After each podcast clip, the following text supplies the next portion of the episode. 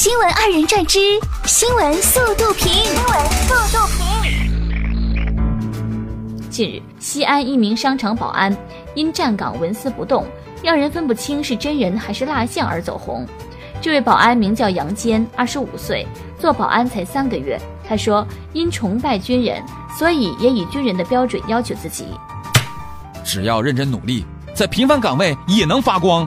近日，河北秦皇岛一则男子被医院开妇科病化验单的视频热传。视频显示，其病史及特征一栏为近三个月月经经期延长至十余天。十九号，据医院一位工作人员称，经查为医师工作失误，全院通报并扣发医生绩效工资一千元。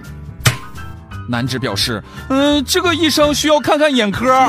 ”最近一个月。四川乐山钟女士只要带自家宠物狗出门，小区一只黑色小鸟就会向狗子冲过来，往它头上拉屎。有时小鸟还会叫来同伴围观自己攻击狗子。专家称，这种鸟叫乌冬，可能是狗伤害过它，特地报复。这是一只有理想、有抱负、有仇必报的鸟。上海六旬王阿姨今年四月在微信上认识了一个外国男友，对方以寄礼物为由。让王阿姨承担四万元运输费用。面对民警，王阿姨坚称她不会骗我的。最终在民警劝说下，王阿姨意识到被骗，没有汇款。哎呀妈！六旬网恋啊！老阿姨，老阿姨，你不太省心呐你呀！郑州中原工学院有一片果树林，每年果子还没有成熟就被市民洗劫一空，有的甚至爬树摇，警示标语成摆设。环卫工称。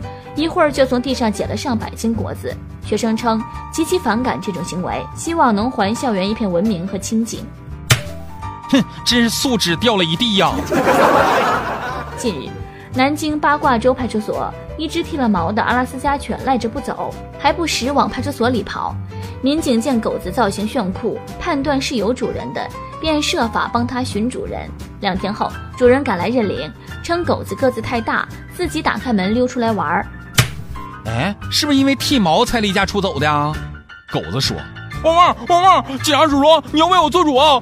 我可受不了这委屈。”杭州转塘有辆货车失踪了，警方调取监控发现是被四个男的用车拖走的。拖车男子小高称货车是别人卖给他的，他还付了两千块钱，有移交证明。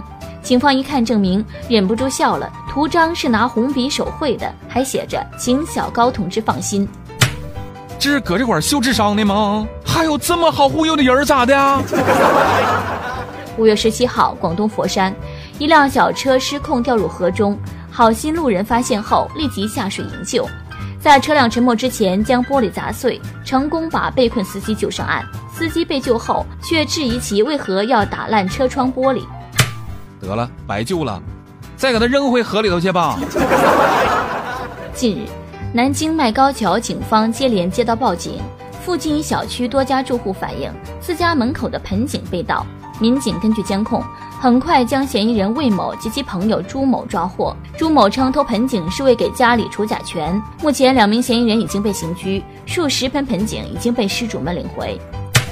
别除甲醛了，就这脑子，细菌甲醛可能更健康。人类每年都要制造数亿吨的塑料垃圾，对环境造成极大危害。以色列一位化学工程师研发了一种和塑料功能十分相似的产品，但它可以溶于水中，而且容易被生物降解。溶解后的水甚至可以直接饮用。